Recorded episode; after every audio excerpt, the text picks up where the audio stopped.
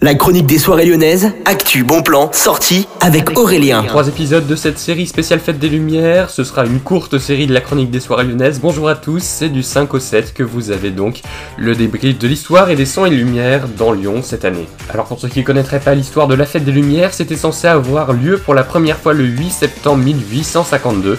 En fait c'était pas une fête hein, qui voulait être instaurée, mais c'était une statue de la Vierge Marie qui devait être installée sur la colline de Fourvière, mais malheureusement des crues de Saône ont empêché ça et du coup, ça a repoussé à octobre, novembre, puis le 8 décembre. Et le 8 décembre, il pleuvait, l'inauguration de la statue a failli être annulée.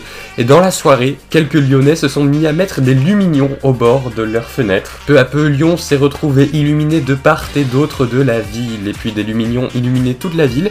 Et depuis est née la fête des Lumières. Et ça y est, c'était ancré dans les traditions lyonnaises. Ça, c'est l'histoire en bref. Demain, on verra les illuminations qu'il y a dans le centre-ville, tous les sons et lumières que vous pouvez allez voir, il y a un article sur millenniumfm.fr qui décrit de A à Z toute cette fête des Lumières 2022. Bonne journée à tous, à l'écoute de Millennium.